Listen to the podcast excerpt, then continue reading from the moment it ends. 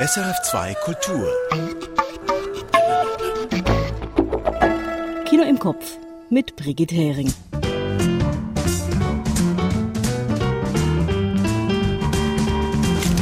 Musikredakteur Moritz Weber widmet sich diese Woche dem Doc-Film No Fear über den Pianisten Igor Levit.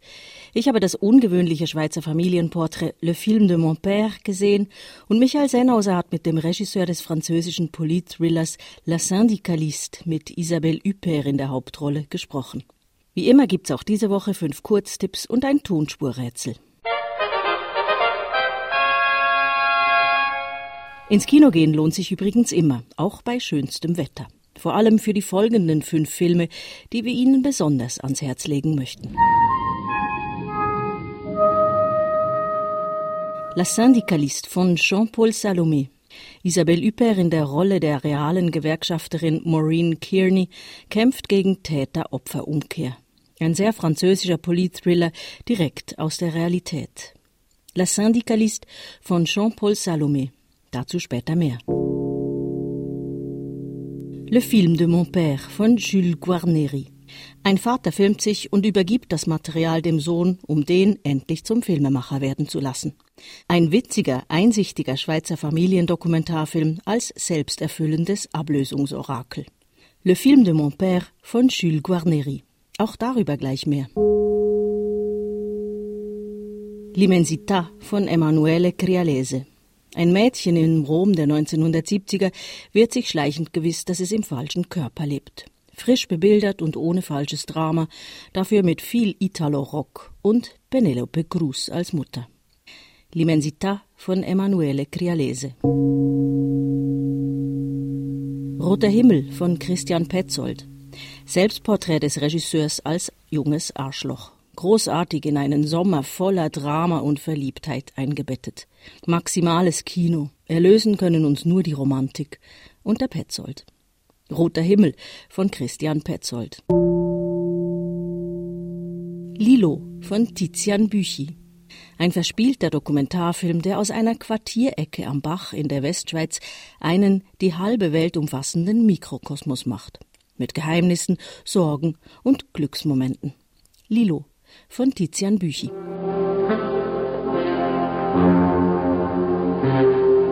Und nun Ohren auf und Diktionär bereitgelegt. Hier kommt die Tonspur mit einer unverkennbaren Frauenstimme. All right, folks. Showtime.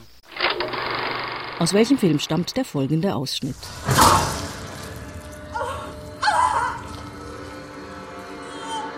Non mais, quoi, on en avait déjà parlé. Les convulsions orgasmiques sont beaucoup trop timides. C'est à croire qu'ils ont peur du sexe. C'est déjà multiplié par 5. Ah, mais ça se voit pas. Faut y aller beaucoup plus franchement. On peut parler des vrais problèmes. On a droit qu'à un one-shot chez Activision. Mais nos manettes sont tellement merdiques que ça rend notre version démo quasiment injouable. Le vrai problème, il est là. Le problème, c'est que toi, tu sors dans ton petit monde de l'édition et de la littérature et qui t'es complètement largué dès qu'il s'agit d'évaluer la jouabilité. Écoute, Kurt, euh, oui, peut-être que Anna et moi, on aurait dû monter notre boîte dans un autre domaine. Peut-être que Chronos a cartonné que grâce à tes idées de génie. Peut-être qu'on est juste deux pétasses qui envoient eu le coup de bol. Mais le fait est, Kurt, ici la patronne, c'est moi. Falls Sie noch etwas Zeit oder Hilfe brauchen beim Erraten, einen Hinweis auf den gesuchten Film hören Sie irgendwo in dieser Filmrolle.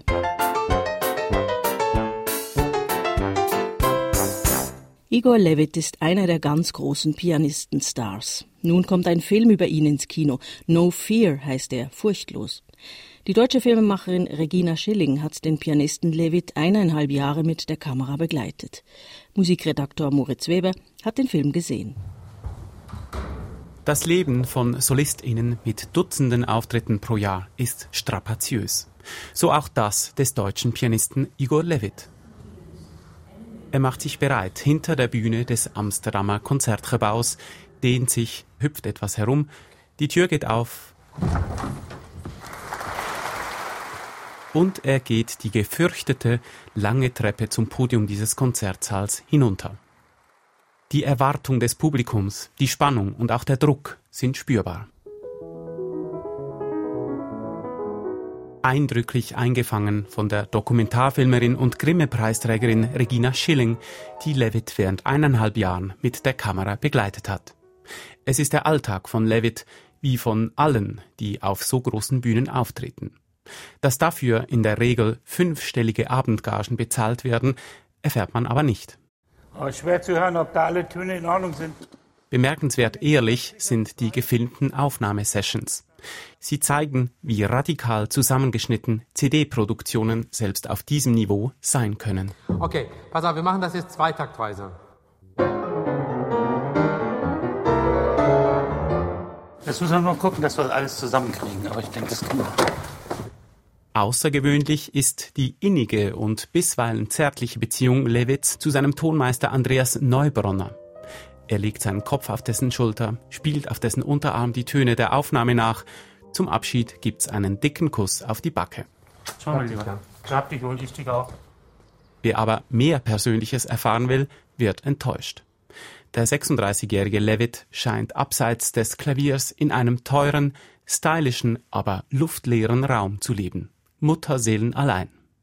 Auch über seine ersten acht Lebensjahre in Russland schweigt er sich aus. Nothing. Doesn't mean a great deal to me.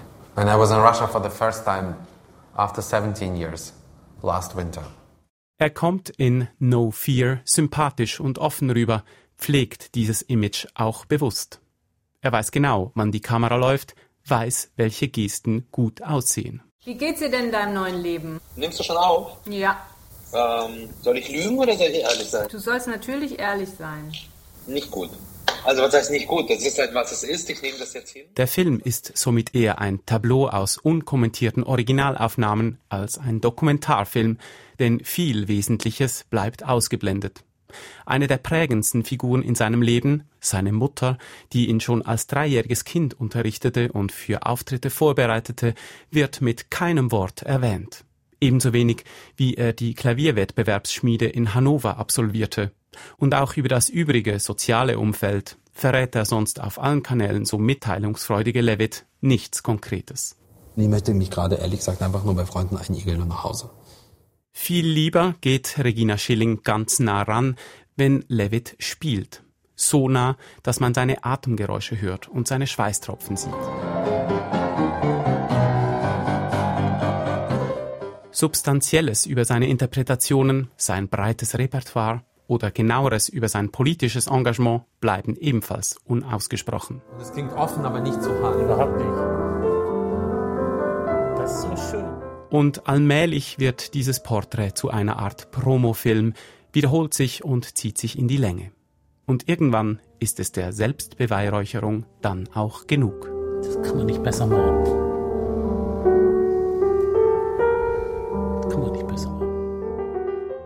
Moritz Weber über die Igor Levit-Dokumentation No Fear. Der Film läuft jetzt im Kino. Es gibt unzählige Familienfilme von jungen Filmemacherinnen und Filmemachern, die sich mit ihren Vätern, ihren Müttern, ihren Familienkonstellationen auseinandersetzen. Aber Le Film de mon Père, der Film meines Vaters, ist ein sehr besonderes Exemplar der Familienfilme. An den Vision du Réel, dem Schweizer Dokumentarfilmfestival in Nyon, gewann Le Film de mon Père von Jules Guarneri letztes Jahr den Spezialpreis der Jury. Er habe immer schon gedacht, seine Familie sei filmreif. J'ai toujours pensé, peut-être naïvement, qu'il y avait un film à faire sur ma famille. Aber schließlich ist es der Vater, der diesen Film anstößt. C'est vrai que j'adorerais que ce soit mon film. Vater Jean, er sei bereit, alles zu tun, damit er, Jules, diesen Film drehe. Mon père Jean, qui est prêt à tout pour que je fasse un film. Le Film de mon Père ist der erste Kinofilm des 30-jährigen Wattländers Jules Guarneri. Vorher hat er, aufgewachsen praktisch direkt auf der Skipiste in einem Ferienort, hauptsächlich Skifilme gedreht. Chalet, Ferienort, Skifahren. Das klingt nach Schweizer Idyll. Und dabei sind die Guarneris ziemlich untypisch für eine Schweizer Familie. Die Eltern haben nie gearbeitet und vom Vermögen der Frau gelebt. Sie haben zwei kolumbianische Kinder adoptiert, die auch als Erwachsene beide noch auf dem Grundstück der Eltern wohnen. Schließlich kam doch noch ein eigenes Kind, Jules, der Filmemacher. Immer schon da und zuständig für eigentlich alles, Haushälterin Pura.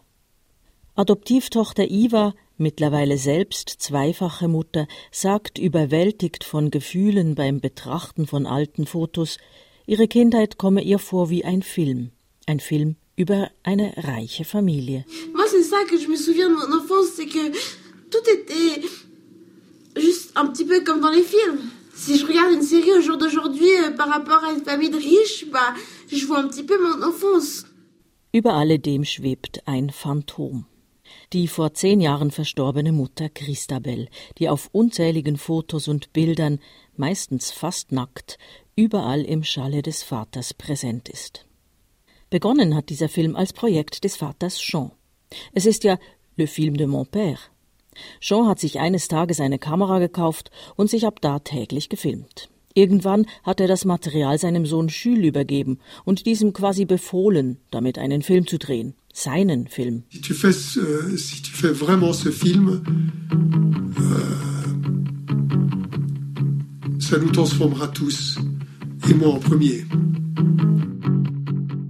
Dieser Film werde sie alle verändern, sagt der Vater.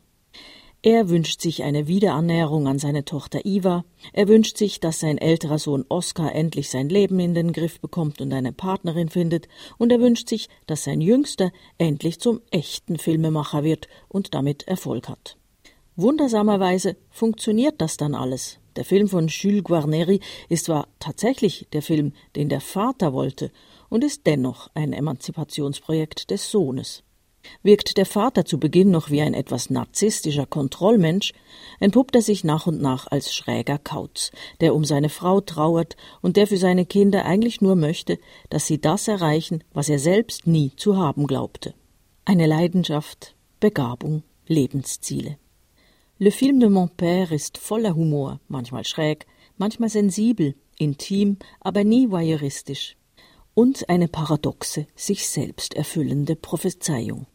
Zum Ende ist er der sehenswerte, erfolgreiche Film geworden, den sich der Vater für seinen Sohn von Beginn weg gewünscht hat.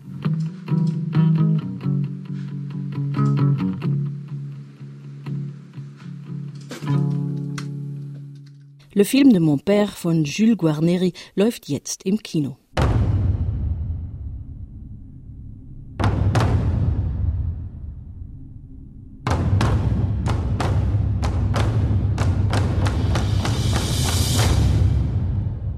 Im französischen Politthriller La Syndicaliste spielt Isabelle Huppert eine Gewerkschafterin, die mit sexueller Gewalt eingeschüchtert werden soll, sich wehrt und vom Staat dafür zur Täterin gestempelt wird. Es ist die reale Geschichte von Maureen Kearney, die einer jahrelangen Schmutzkampagne über drei Prozesse hinweg die Stirn bot und schließlich Recht bekam. Michael Sennhauser hat mit Regisseur Jean-Paul Salomé über seinen Film und die Arbeit mit Isabelle Huppert gesprochen.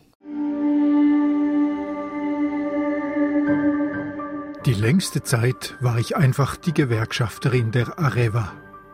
So hat man mich jedenfalls genannt. Ich heiße Maureen Kearney. Ich habe nicht gelogen. Und ich habe nichts erfunden. J'ai longtemps été la syndicaliste d'Areva. Du moins, c'est le nom qu'on me donnait. Je m'appelle Maureen Kearney. Je n'ai pas menti. Et je n'ai rien inventé. So stellt sich die von Isabelle Hubert gespielte Frau in ihrem Schlussplädoyer zum dritten und letzten Prozess im Film vor. Die Szene spielt 2018. Sechs Jahre nachdem Maureen Kearney von ihrer Putzfrau im Keller ihres Hauses auf einen Stuhl gefesselt vorgefunden wurde und worauf diese die Polizei verständigt hat. Gendarmerie, bonjour. Bonjour madame, je fais le ménage chez madame Kearney. Quand je suis arrivée chez elle tout à l'heure, elle était à la cave, ligotée sur une chaise. Elle est blessée, cette dame elle, elle, a comme un triangle sur le ventre et puis euh, un, un, couteau dans... Dans quoi en, Entre les jambes. Man hatte ihr ein Dreieck in die Bauchhaut geschnitten und das Messer anschließend in ihre Vagina geschoben, mit dem Griff voran, wie sich später zeigt.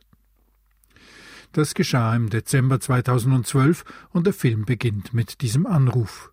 Danach rekonstruiert er die unzähligen Untersuchungen durch misstrauische Polizeiärzte, Verhaftungen, Verdächtigungen. Maureen Kearney habe sich die maskierten Angreifer ausgedacht, sich selber verletzt und auf den Stuhl gesetzt. Das ist das Drama einer Frau, der nicht geglaubt wird. Von Isabelle Huppert mit schneidender Nüchternheit gespielt. Was den Film aber zusätzlich befeuert, ist das Politdrama, das dafür sorgt, dass der französische Staat ein klares Interesse daran hat, die Glaubwürdigkeit dieser Frau zu zerstören. Denn Maureen Kearney, als Gewerkschafterin im französischen Atomkonzern Areva zuständig für 50.000 Arbeitnehmerinnen und Arbeitnehmer, hat entdeckt, dass die Konzernleitung mit stiller Zustimmung der Regierung daran war, das Know-how, die Technologie und die Arbeitsplätze der Atomindustrie nach China zu verscherbeln. Darum sei es wichtig gewesen, die politischen Milieus und die Umstände zu etablieren, 2012 beim Machtwechsel von Präsident Nicolas Sarkozy zu François Hollande, sagt Regisseur Jean-Paul Salomé. Avant de, de, de, se focaliser sur ce, le personnage de Maureen Carnet que joue Isabelle Huppert, c'était important de replacer le contexte et de voir que le film commence comme un thriller politique, comme un secret d'État, comme euh, une dénonciation. Darum sehen wir Fernsehbilder von Sarkozy, von Hollande, werden wir eingeführt in die Arbeit der Gewerkschafterin, die Treffen mit der Konzernleitung, der zuständigen Ministerin, bis der Film dann immer mehr auf Maureen Kearney fokussiert. Dabei stehe die eigentliche Untersuchung des Falles nicht im Zentrum des Films, sagt Salome. Die sei ja auch bestens aufgearbeitet, unter anderem durch das Buch der Journalistin Caroline Michel Aguirre, worauf der Film aufbaut. Que ce qui m'intéressait, c'était pas tellement ce que devient l'enquête, vu que l'enquête, en plus, euh, on peut pas dire qu'elle soit menée de manière euh, formidable. Donc ça, c'était pas très intéressant à montrer. Enfin, si, c'était intéressant à montrer, mais je pouvais pas en faire le sujet du film. Wie könne es passieren, dass das Opfer einer Gewalttat zur Angeklagten werde? Wie kann eine solche Idee aufkommen und wie geht die Frau damit um? Mais ce que je trouvais intéressant, c'était une fois que cette femme vit ça, une fois que cette femme passe d'un statut de victime à un statut de coupable, pourquoi, comment les autres ont, ont pu avoir cette idée-là, comment il, et comment elle l'a vécu. Et, et, et, du coup, ça devient le portrait d'une femme. Diesen Fokus auf die Frau im Zentrum einer Geschichte, die mehr als zehn Jahre zurückliegt, habe er einleuchtend gefunden für ein heutiges Publikum, sagt Jean-Paul Salomé. Die Konzentration auf die Perspektive dieser Frau um. Et je trouvais que ça, c'était un mouvement cinématographique que le spectateur d'aujourd'hui pouvait tout à fait accepter. C'était de commencer dans un thriller politique et d'aller de plus en plus vers l'intime de cette femme et de sa famille aussi. Elle n'est pas isolée, c'est pas à la fin on n'est pas tout seul avec cette femme tout le temps, mais on est dans la tête de cette femme, on est à travers cette femme, on ne voit que l'histoire à travers les yeux de cette femme et de ceux qui l'entourent. Aber gleichzeitig ist es auch eine Icarus-Geschichte, eine Geschichte von einer, die zu hoch geflogen ist für ihre wechselnden Flügel, werfe ich ein.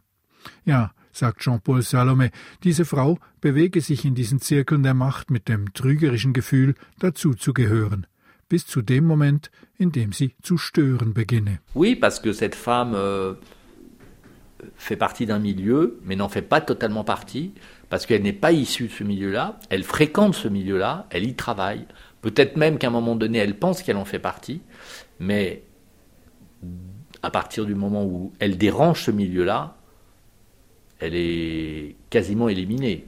Dann werde sie eliminiert, fast schon physisch. Sie verbrenne sich die Flügel unter anderem, weil sie eine Frau sei. Mit einem Mann wäre man nicht so umgegangen. Mais quasiment éliminée physiquement. On fait tout. On fait tout. Et là, elle se brûle. Les... Oui, elle se brûle. Euh, je pense qu'elle se brûle, un, parce que c'est une femme. Évidemment qu'on n'aurait jamais fait ça à un homme. Et deux, parce qu'elle pense faire partie de ce milieu, mais elle n'en fait pas partie. Sie hätte geglaubt, dazuzugehören, aber das sei nicht so. Sie habe weder die richtigen Schulen noch die wichtigen Institutionen durchlaufen. Parce qu'elle n'a pas fait les grandes écoles, elle n'a pas fait Polytechnique, elle n'a pas fait l'ENA. C'est un personnage d'origine populaire qui a des racines euh, irlandaises, qui vit en France depuis très longtemps, qui est marié avec un Français, qui vit en France, qui parle parfaitement français, mais qui n'a pas fait toutes ces, toutes ces études-là, qui ne vient pas euh, même de choses comme euh, les francs-maçons ou des choses comme ça. Elle ne fait pas partie de ce milieu-là. Sie habe irische Wurzeln, auch wenn sie perfekt Französisch spreche, ihr fehlten all die Verbindungen der französischen Eliten.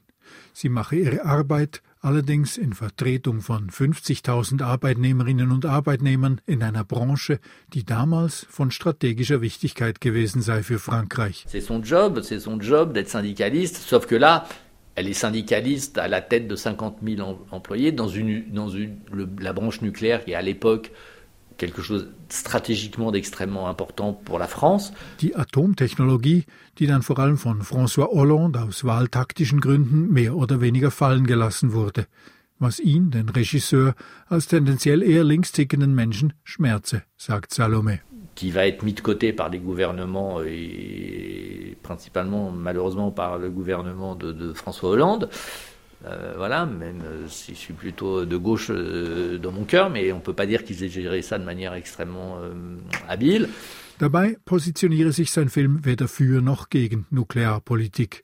Man habe damals die energietechnische Unabhängigkeit aufgegeben und sich an das russische Gas gehängt. Aber Fakt sei, 50.000 Arbeitsplätze seien unter den Bus geworfen worden. C'est pas un film qui est pro-nucléaire ou anti-nucléaire, c'est même, c'est même pas le problème. C'était quelque chose qui qui, à l'époque, euh, a garantissait une indépendance énergétique à la France. Les choix ont été faits, on a été jeté dans le bras des Russes pour le gaz, pour tout ça. Je ne sais pas si c'était mieux à l'arrivée, mais en tout cas, ce qui est sûr, c'est que les 50 000 emplois, eux, ils ont été quasiment rayés de la carte. Voilà, c'est ce pourquoi se bat la syndicaliste. Und dagegen habe Maureen Kearney als Gewerkschafterin gekämpft. Isabelle Huppert ist ein Glücksfall für den Film. Mit meist unbeweglichem Gesicht, einer blonden Perücke und mit viel Schminke ist sie zunächst fast nicht zu erkennen, gibt aber ihrer Figur eine enorme Glaubwürdigkeit. Die Schauspielerin psychologisiere kaum und hinterfrage die Szenen auf dem Filmset auch nicht dauernd. Sie stelle dafür sehr präzise, pragmatische Fragen zur Entwicklung der Figur, ihrer Art, sich zu kleiden, die Haare zu tragen oder sich zu schminken. C'est-à-dire que c'est pas quelqu'un qui est dans la psychologie et le questionnement permanent, mais c'est quelqu'un qui se pose des questions très précises, très pragmatiques sur comment le personnage euh, évolue, s'habille, se coiffe, se maquille, se, les boucles d'oreilles. Der gewählte Schlüssel zur Figur sei denn auch ihre physische Erscheinung gewesen, sagt Salome. Huppert und er hätten sich entschieden, sich der Erscheinung der echten Maureen Kearney so weit wie möglich anzunähern. Damit sei ein Großteil der Arbeit schon erledigt gewesen. Quand on a choisi une des clés de ce personnage, c'était son apparence physique. Quand Isabelle et moi se sont dit on va faire tout pour qu'elle ressemble à la vraie, le travail, une grosse partie du travail était fait. Darin sei Isabelle Huppert großartig, da wage sie alles. Im Grunde sei sie seit ihrem ersten Film einfach mit Lust Schauspielerin geblieben, mit Frisurenwechsel, Ohrhängern, Brillen oder auch mit Schuhen, die sie zu einer bestimmten Art des Gehens zwingen, forme sie spielerisch eine Persönlichkeit, viel mehr als mit psychologischem Resonieren. Et c'est là où Isabelle est formidable, c'est qu'elle ose, elle a envie, parce que ça reste une comédienne comme si elle tournait son premier film et que changer de coiffure, mettre des boucles d'oreilles, mettre des lunettes, euh, jouer avec des lunettes alors qu'elle n'a pas de mettre même des chaussures qui l'obligent à marcher, ça pour elle ça fait partie du jeu et ça définit un personnage plus que des raisons psychologiques pures et simples. Außerdem, sagt Salome, sei es offensichtlich, dass Isabelle Huppert extrem begabt sei, um Dinge schließlich ohne Worte auszudrücken, über die man zuvor lange gesprochen habe. Évidemment, après, faut qu'on lui fasse jouer des choses qui tiennent la route, et ça, elle en parle et on en parle. Mais voilà. Et puis en plus, après, on fait un travail même sur le dialogue, où euh, c'est quelqu'un qui est tellement euh, doué par, pour exprimer des choses que des fois, elle n'a pas besoin des mots. Als Regisseur müsse er ihr vor allem einfach die Bühne frei halten. Moi, mon travail de metteur en scène, c'est qu'elle qu arrive et qu'elle soit à l'aise et qu'elle qu qu puisse dévoiler tout ce qu'elle a envie de dévoiler sans avoir peur. C'est ça mon boulot. Kommt dazu, dass die Schauspielerin von ihren unzähligen Rollen immer etwas mitbringt in einen Film. In La Syndicaliste ist es das Echo der Hauptfigur im Film Elle von Paul Verhoeven, jener Frau, die vergewaltigt wird, aber sich weigert, Opfer zu sein und ihren Angreifer schließlich schon fast sportlich provoziert. Darüber hätten sie auch gesprochen, sagt Regisseur Salome. Isabelle Huppert wisse, was sie mitbringe an Gepäck. Das verstärke auch die Zweideutigkeit der Figur der Gewerkschafterin, dass die Männer um sie herum nie genau wissen, ob sie die Wahrheit sage oder nicht. Mais ça, on en avait parlé avec Isabelle. Elle savait, c'est-à-dire qu'elle comprenait. Et en même temps, le fait qu'elle ait joué ce personnage nourrissait ça dans le film. C'est-à-dire que l'ambiguïté qu'elle peut amener ou le fait que le trouble chez les hommes qui se disent mais est-ce qu'elle n'est pas mythomane, est-ce qu'elle a Évidemment que ça fait partie de ça, et je sais qu'Isabelle apporte ça dans ses bagages. Et je sais qu'elle est tellement bonne comédienne qu'elle le fera de manière subtile, et que ce trouble existera de manière subtile. Und die gleiche Frage soll sich ja auch das Kinopublikum stellen. Wenn sie jetzt allenfalls doch gelogen hätte? Diese Typen da waren ja wohl auch nicht völlig auf den Kopf gefallen. Et que le spectateur, comme les hommes du film se posent la question, se la pose aussi à un moment donné, en disant mais oui, euh, mais si elle était pas si innocente que ça, euh, ces types-là sont pas tous complètement dingues.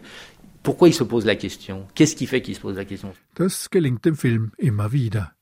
Aber am Ende überzeugt Isabelle Huppert als Maureen Kearney eben erst recht. J'ai longtemps été la syndicaliste d'Areva. Du moins, c'est le nom qu'on me donnait. Je m'appelle Maureen Kearney. Je n'ai pas menti. Et je n'ai rien inventé. Isabelle Huppert als Gewerkschafterin in La Syndicaliste im Beitrag von Michael Sennhauser. Der Film von Jean-Paul Salomé ist neu im Kino. Und mit Isabelle Huppert sind wir auch bei der Auflösung der Tonspur angekommen. Sie ist es, die zu hören ist im Film L von Paul Verhoeven aus dem Jahr 2016. Auch in L ist Huppert ein Opfer sexueller Gewalt, gegen die sie aber kühl, berechnend und abgründig selbst vorgeht. Michelle ist Direktorin einer Entwicklerfirma für Videogames. In der gespielten Tonspur schaut sie zusammen mit MitarbeiterInnen das Demo eines sexuell aufgeladenen Games an und putzt schließlich mit eiskalter Ironie einen ihrer Designer runter, der ihr vorwirft, sie sei viel zu schöngeistig. Sie entgegnet ihm, das möge ja sein und er möge ja auch ein großes Genie sein und sie und ihre Kollegin nur zwei blöde Tussis, aber sie sei nun mal die Chefin.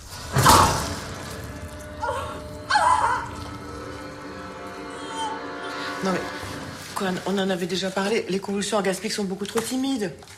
C'est à croire qu'ils ont peur du sexe. Mais c'est déjà multiplié par 5. Ah mais ça se voit pas. Faut y aller beaucoup plus franchement. On peut parler des vrais problèmes. On a droit qu'à un one-shot chez Activision. Mais nos manettes sont tellement merdiques que ça rend notre version démo quasiment injouable. Le vrai problème, il est là. Le problème, c'est que toi, tu sors de ton petit monde de l'édition et de la littérature et qui t'es complètement largué dès qu'il s'agit d'évaluer la jouabilité. Écoute, Kurt, oui, peut-être que Anna et moi, on aurait dû monter notre boîte dans un autre domaine. Peut-être que Chronos a cartonné que grâce à tes idées de génie.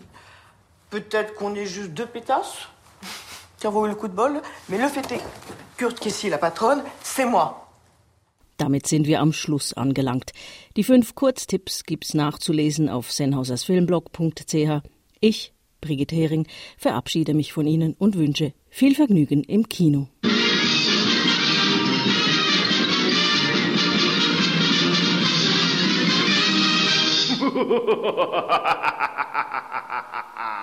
Erfahren Sie mehr über unsere Sendungen auf unserer Homepage srf.ch.